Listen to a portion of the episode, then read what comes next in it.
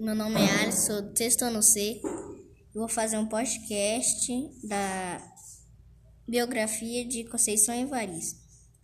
Em Minas, a romancista estudou na escola pública. Trabalhou como empregada doméstica e, em 1971, terminou o curso de ma ma magistério. magistério ou curso normal.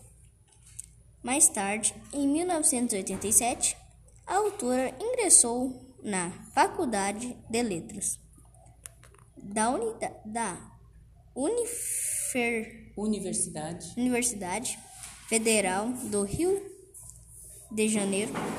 Em 1990, seus primeiros poemas na série Cadernos Negros ou os grupos quilombos. No ano de 2003, a mestre publica seu primeiro romance.